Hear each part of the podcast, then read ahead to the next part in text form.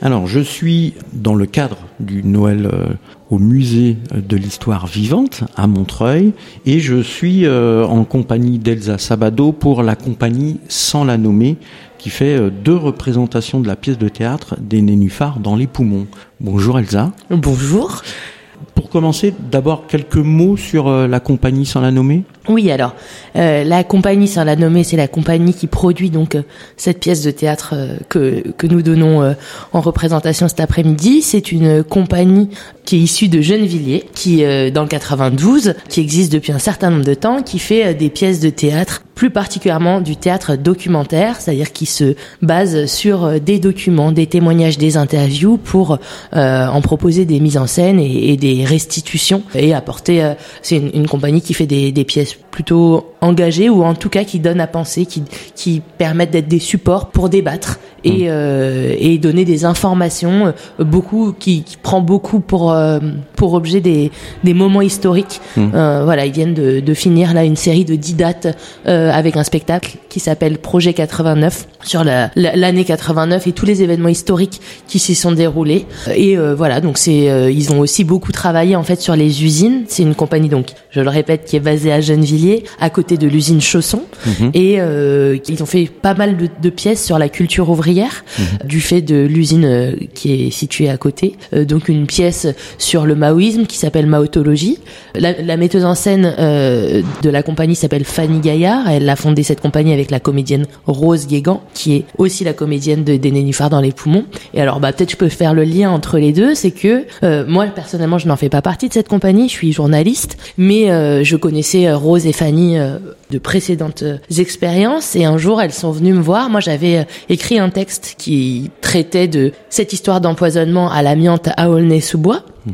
Et euh, je n'arrivais pas à le vendre à la presse ah. euh, parce qu'il était d'un format euh, trop long, parce qu'il traitait d'amiante et que l'amiante euh, ce n'est pas un sujet extrêmement positif. Non. Et euh, voilà, qui c'est pas c'est c'est pas la joie tous les jours. Et du coup, j'avais des difficultés à, à le vendre. Et un jour, Fanny et Rose sont venues faire leur pièce de théâtre sur Chausson mmh. dans mon salon parce qu'on avait une coloc qui permettait ça. Et c'est à ce moment-là que je leur ai parlé de mon actualité, à savoir j'étais en échec sur la vente de cette pièce, et elles m'ont dit, bah, écoute, nous, notre compagnie travaille beaucoup sur les usines, mmh.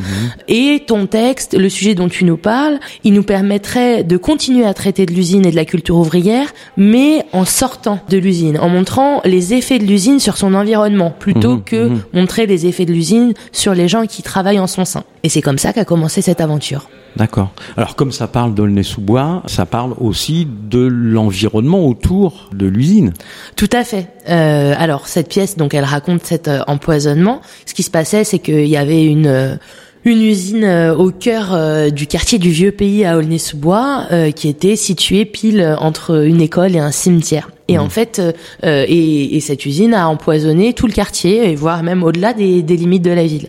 Et cette disposition géographique, qui a été euh, très inspirante en gros pour notre pièce de théâtre, mmh. dont la scénographie euh, consiste, enfin en fait, la, la, voilà, notre scène, c'est une table sur laquelle est déroulé le cadastre d'Aulnay-sous-Bois, et sur laquelle nous manipulons les objets et les éléments du spectacle. Mmh. Et tout se passe dans un mouchoir de poche entre l'école, l'usine, le cimetière. Oui, c'est très très sectorisé. C'est très géographique, ouais, ouais, comme pièce. La géographie nous a beaucoup euh, beaucoup servi euh, à la scène, enfin à, voilà la mise en scène. Oui, alors on, on rappelle, l'amiante est interdit en France depuis 1996. Mm -hmm. euh, vous vous rappelez un petit peu l'histoire de l'amiante aussi? Alors on n'a pas choisi exactement de faire comme ça.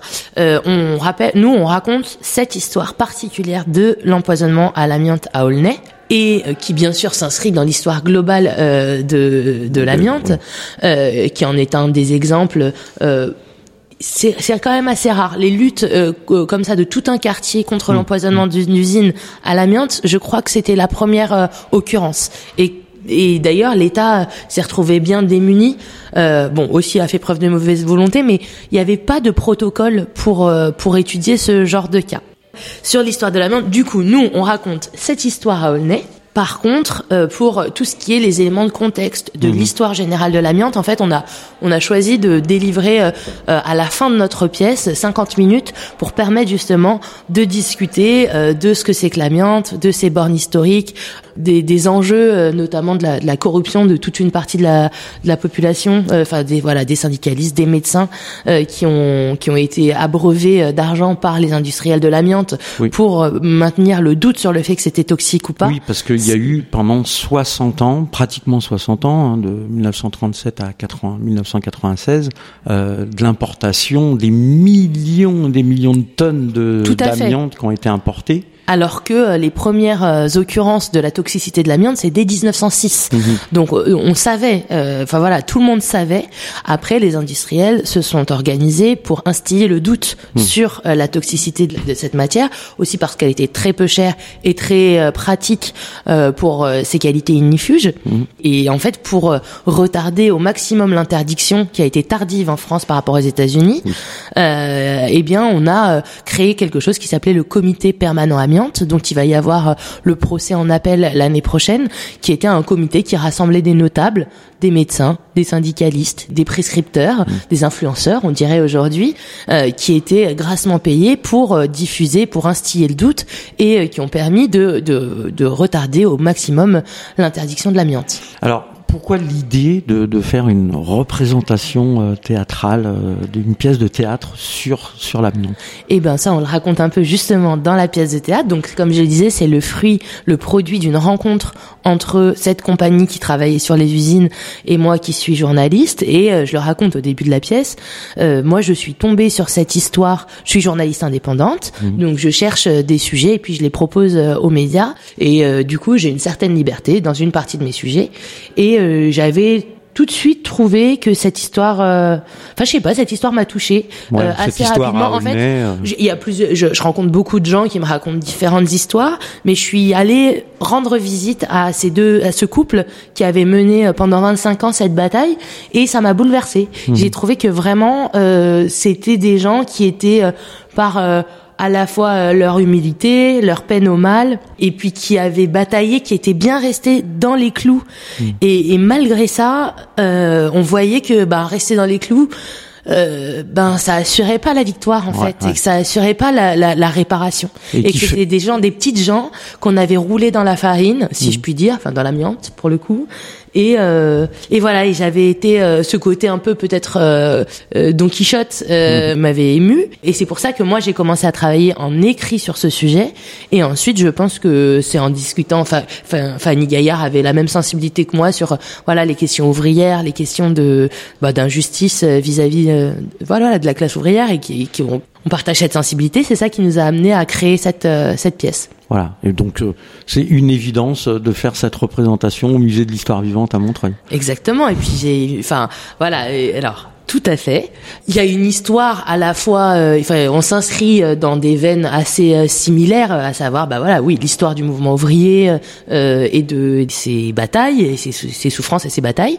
ensuite, moi, j'ai une histoire avec cette, ce musée parce que ça fait très longtemps que j'en côtoie les responsables et puis les salariés aussi. J'avais une copine qui travaillait ici pendant plusieurs années, qui était muséographe, et du coup, j'ai beaucoup assisté à des expositions, des vernissages je sais comment l'institution fonctionne. Puis elle s'inscrit à Montreuil. Moi, j'étais mhm. en classe à Montreuil. Ah, voilà, donc euh, tout tout ça euh, tout ça concourt euh, à un alignement des astres qui explique pourquoi on fait notre représentation ici à Noël. Alors, les prochaines représentations de cette pièce de théâtre?